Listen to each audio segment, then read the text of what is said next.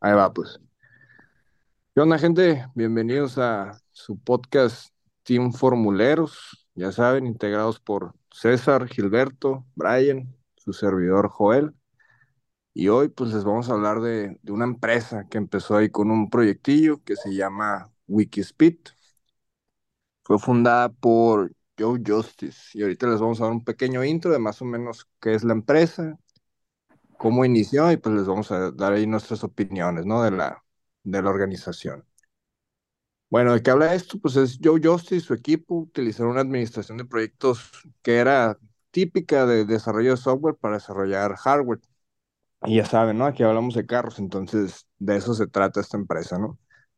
Por allá del 2008, Joe encontró un concurso que tenía un premio de 10 millones de dólares. ¿Y qué quería hacer el concurso? Pues quería hacer un carro extremadamente eficiente, ¿no? El concurso tenía reglas como de 50, 60 páginas, pero pues para no hacer el cuento largo, la intención era hacer un carro que recorriera 100 millas con un galón de, de combustible, ¿no? Pero la intención era que también fuera legal, pues poder manejarlo en la, en la ciudad. Y Joe, pues ahí encontró que la mayoría de la gente hacía carrillos ahí medio, medio feos, así tipo tubitos y, y él quería alejarse de eso. pues, Él quería hacer un carro funcional, un carro que pudieras tú manejar y sentirte a gusto el fin de semana, sacándole echar la vueltita, ¿no? Eh, Joe tenía todo el soporte ahí de, de su esposa, ahí lo, lo podemos encontrar, si leen un poquito del tema y pues tuvo que pagar cinco mil dólares para poder entrar al, al concurso. Yo primero pues empezó trabajando solo y utilizaba ahí la información que pues podía encontrar en línea y así pues poco a poco iba resolviendo los obstáculos que se iba, que se iba topando. Al final te- terminó con un equipo de como 44 personas y pues ya tenía su primer prototipo, ¿no? Que pudo registrar en la, en la competencia. Hablando un poquito más de, de, del tema del concurso, pues ya llegó el, de- llegó el día del concurso y se encontró con dos problemas, ¿no? Uno era la suspensión, pero como en día y medio todo el equipo lo resolvió y lo sacaron adelante. El segundo fue que pues ahí se encontró que le fallaron unos cables y pues ya con eso ya tronó, ya no pudo ganar el, el concurso. Sin embargo, pues el equipo lo consideró todo un éxito, ¿no? Porque generaron mucho tráfico y el equipo creció hasta ser aproximadamente unas 500 personas y vender nueve prototipos del carro que lanzaron al, al mercado, ¿no? El carro se veía bastante atractivo. De hecho, si lo quieren comparar con algunos, se parece a un, McLaren P1, tiene como ese, ese atractivo. Y pues Wikispeed desde un principio intentó alejarse de lo, de lo convencional, ¿no? Eh, primero, pues querían entregar algo diferente de lo que está entregando toda la gente en la competencia y también en el, en la manera, pues, de desarrollar el proyecto. El, Joe nunca definió un plan desde un principio, siempre intentó como ir haciendo muchas iteraciones del, del carro y de cada cosa que había que cambiarle y así pues poder llegar lo más rápido que pudiera pues a, su meta final, ¿no? Que era entregar un prototipo que se viera bien y pues que pudiera ganar el concurso. Fíjate, aquí Julio, eso se me hace a mí muy interesante eh, lo que comentas y parte de los problemas que, que esta compañía, que en su momento fueron Joe y después se le unió otro de sus compañeros, se llamaba Rainer, eh, veo yo dos eh, enfoques diferentes, ¿no? Joe es una persona que le gustaba moverse rápido, ¿no? Encontrar este, la- los arreglos rápidos que pudieran este, poner el carro o los prototipos que estaba haciendo en marcha fácilmente, ¿no? Y también vemos otro segundo alcance que trae este otro sujeto, Rainer, que en la lectura se, se menciona que era uno de sus este, compañeros o socios, que era un poco más metódico, ¿no? Él, él- hablan de un tema ahí de sobre el- un problema que tuvieron en la, en el eje de uno de los carros, y Joe decía, bueno, vamos a agarrar un eje de, de un modelo anterior, lo cortamos a la especificación y sobres, podemos seguir este, eh, terminando este prototipo y después lanzamos un upgrade para, para eh, otra versión. ¿no? Y Reiner no, Re- Reiner estaba así más metódico, no, vamos a juntar a todo el equipo, este, vamos a ver eh, si se ocupa diseñar algo a una nueva especificación, vamos a fabricar, a probar y luego ya lo ponemos en la, en la este, versión que estamos generando, ¿no? Entonces, la lectura habla de esas dos como mentes, ¿no? Que hay eh, expertos en los temas, uno con una habilidad de, de, querer resolver las cosas rápido, ¿no? Pensando en que si resolvemos rápido y, y teniendo a un equipo de voluntarios altamente motivado, eh, podemos sacar adelante los proyectos. Y el otro, pensar tal vez un poquito más a futuro. Bueno, es que si diseño este nuevo eje, eh, sé que después van a llegar más órdenes, este, ya vamos a tener listo la, el, el, prototipo casi listo para su venta, etcétera. Y, y te menciona esa, esa, entre líneas, esa, digamos que rivalidad que había entre ellos dos, ¿no? El, el metódico contra el, el, el, de mentalidad ágil. ¿Cómo lo resuelvo rápido? ¿Cómo lo hago para que esto este, salga ya a, a, a de prototipo? ¿no? Sí, eso es lo padre, ¿no? De, de estas dos personas, pues que tienen una mente tan diferente, pero pues al final supieron cómo tropicalizar pues lo que hacía cada uno para resolver ahí todas las broncas que se le iban, pues que se les iban presentando en el desarrollo ahí del, del, del producto, ¿no? Del, del carro, que la neta, o sea, un carro que sí al final resultó ser bastante bonito y aunque no ganaron, pues fueron, fueron los únicos que, que realmente revolucionaron y que siguieron con su carro y hasta vender como nueve, diez piezas prototipos, pues. Creo que terminaron también entregando kits, escuelas para que la gente aprendiera ahí de un poco de ellos. Pero no sé, tú, Gilberto, Brian, ¿qué, qué opinen? ¿Qué, qué, qué opinen Sí, del tema, de la empresa? ah, yo lo que me interesó también fueron los principios de trabajo que utilizaron, ¿no? Este, obviamente parte de- del, del proyecto donde se inscribieron hablaba de tiempos, ¿no? Eh, hablaba mucho de eficiencia en esta lectura. Y para ser más eficiente en su modelo de trabajo, en su modelo de planeación, eh, ellos decidieron dividir el trabajo en módulos. De esta manera, al trabajar en módulos, tenían varios grupos pequeños trabajando en, en- en diferentes actividades, pero esperando el mismo resultado en conjunto, que era el carro. Por ejemplo, los módulos principales hablaban de suspensión, estructuras, interior, el tren, entre otros. Eh, también como parte de esto había algo que le llamaban modularización. Eh, esta modulariz- modularización, perdón, eh, permitía trabajar a cada equipo que estaba en cada módulo de manera independiente y si tenían algún problema dentro de sus módulos, también los per- permitía iterar más rápido para darle más eficiencia a cualquier problema que, que tenían, ¿no? Entonces, parte de la filosofía es ejecuta, mientras ejecutas aprendes y si encuentras un error, eh, lo mejoras y lo iteras hasta que encontremos los resultados que necesitamos. Eh, también hablaban de una metodología que se llama Scrum. Eh, hacía una diferencia entre una metodología que es muy famosa, que le conocemos uh, como el círculo de Deming, que es el PDCA. Eh, básicamente ellos hacían algo parecido, pero en el PDCA se habla de, de, de planear, hacer, checar y, y act. Eh, ellos lo que hacían era planear, medir, hacer, checar y actuar otra vez. Entonces, ellos agregaron un, paso más que era medir después de pla planear. Eh, no sé, Brian, si traigas tú algo ahí para, para complementar. No, pues prácticamente lo, lo, lo que mencionaba, ¿no? Bien interesante el, el, el- y creo que yo sí es parte de lo, de lo que me llevo, el, el cómo, ah, pues pensar fuera de la caja, ¿no? O sea, es cuando, cómo pensar que, que una metodología que normalmente se usa para software por, por la rapidez, eh, etcétera, cómo puedes llegar a aplicarlo para, para hardware. Algo que a lo mejor parecía imposible, e incluso pues ahí se hablaba de que había algunos escépticos, ¿no? Que, que decían que pues no, no, no era tan, tan, tan viable, ¿no? Entonces, ah, digo, e- e- eso es lo que, lo que me llevo, el, el- el- ese approach de no nada más decir, ah, pues tengo que hacer esto y me voy con lo de siempre, ¿no? Sino buscar maneras diferentes de hacer las cosas. Y al final la metodología, digo, es, es como la típica frase de divide y vencerás, ¿no? O sea, habla de, de, modularizar y, y hacer grupos de trabajo y hacerlo eso más, eh, más rápido, más eficiente. Eh, creo que eso está bastante interesante. Digo, al final, muchas ocasiones lo hacemos eh, ya con la misma experiencia que vamos llevando o lo hacemos de una manera natural, pero no de una manera estructurada como ellos lo, lo plantearon, ¿no? Entonces, eso también se me hizo, se me hizo bastante interesante, ¿no?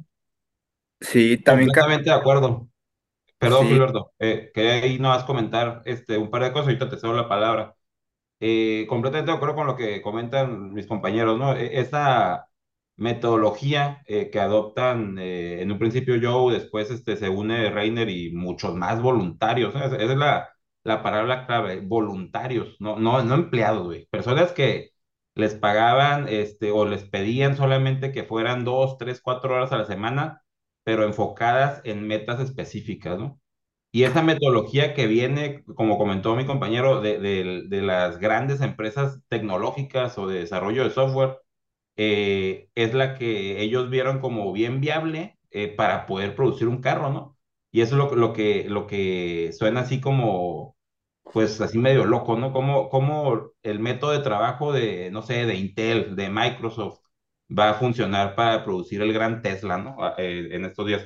Y fue así, ¿no? La, la metodología Scrum, que, que se le conoce, es una metodología que viene de, esa, de ese sector tecnológico, que permite mucha colaboración y tiene un punto fundamental, tiene muy bajo nivel gerencial. O sea, ¿qué quiere decir eso? Que, que las personas son autodirigibles, ¿no? Tienes expertos, ¿no? En temas, eh, se genera ahí este, diferentes este, jerarquías que, menciona la lectura, es como el product owner o el dueño del producto, que termina siendo esa persona que es la voz del cliente, ¿no? Eh, que, que dice, ah, ¿sabes qué? Esta es la lista de cosas que tengo que hacer, son mis historias de usuario y yo soy el encargado de priorizarlas para podérselas entregar a mi, a mi equipo. ¿Quién, ¿Quién está por debajo de ese product owner?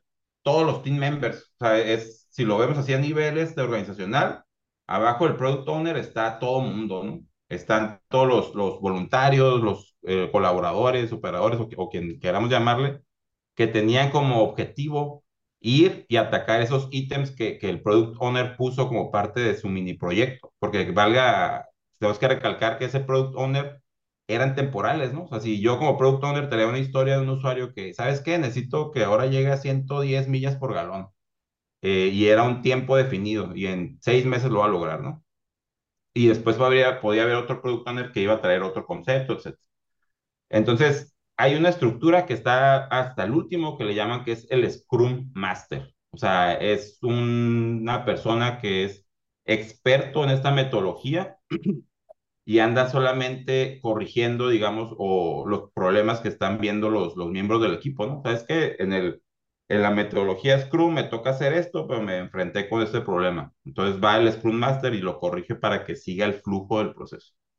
Y eso me hace bien interesante, ¿no? O sea, una metodología aplicada a la tecnología de software, cómo fue y revolucionó a esta compañía de Wikispeed para poder sacar todos esos modelos. Otro tema antes de, regresarle la palabra, eh, qué, qué suave o qué curada esto de la modularización cuando lo vamos entendiendo, ¿no? La, modular, la modularización, como, como fueron este, segregando todas las partes del carro, tenía un, una cosa en común cada módulo. Tenían que estar seguros que su elemento conector este, iba a poder conectar con los diferentes módulos. ¿no? O sea, ellos decían, si mi freno tiene que tener ocho barrenos para poderse conectar al eje, esos son intocables. La medida geométrica, lo que tenga que hacer, es intocables porque es lo que me asegura que me voy a poder conectar a la fase 2. ¿no? Y esa onda de la modularización viene también de, de, la, de, de la tecnología de software, de, de, los, de las interfaces, ¿no? Siempre podernos conectar de una a otra este, y poder este, cambiar todo, excepción de la geometría de esos ocho barrenos, va a hacer que pueda hacer maravillas, ¿no? Del lado izquierdo donde estoy mejorando y no voy a, no voy a afectar al resto de los módulos. Entonces, este, en lo general, me, gustó, o sea, la metodología, este, el tipo de, quebrar todo al nivel del detalle y tener un ejército de gente trabajando solamente en las historias de los usuarios que quieren mejorar el producto, este, se, me se me muy, muy interesante. Sí, César, está, está interesante y rescatando uno de los puntos que mencionas, este, de, que eran personas que básicamente eran voluntarios que se inscribían a participar en el proyecto, había una manera bien sencilla de administrarlo, este, que eran tres preguntas. Básicamente era, eh, ¿qué fue lo que hiciste ayer que aportara valor al proyecto? ¿Qué vas a hacer hoy para, para, para completar la actividad que es prioridad? Y la tercera pregunta y última era, ¿qué estás haciendo o qué está sucediendo que está deteniendo el flujo de la prioridad número uno? Básicamente así desarrollaban herramientas fáciles este, y libres para que se pudiera dar flujo al proyecto y tener éxito en cada uno de los milestones o actividades. Uh, este, básicamente creo que es interesante poder administrar a un grupo tan grande con tan solo tres preguntas, ¿no? Y otra premisa era también que, o, como requisito, era que estas personas tuvieran al menos disponibilidad de trabajar dos horas diarias en el proyecto. Sí, ¿no? Y, y todo lo que dicen está, está bien interesante, ¿no? Pero también viéndolo, por ejemplo, del punto de siendo el abogado del diablo, ¿no? Vaya. Eh, la razón por la que tanta gente está escéptico de manejar un proyecto así es pues por los temas de los costos, ¿no? En software a lo mejor a veces, no, no digo que, que no tenga costos, ¿no? Pero a lo mejor es más sencillo hacer muchas iteraciones porque pues no estás metiéndole dinero a piezas, etcétera, ¿no? Entonces, si se convierte en un tema que cuando estás desarrollando hardware, pues si te fregaste una pieza, tienes que pagar otra y otra y otra y otra. Y más cuando se trata de un prototipo, ¿no?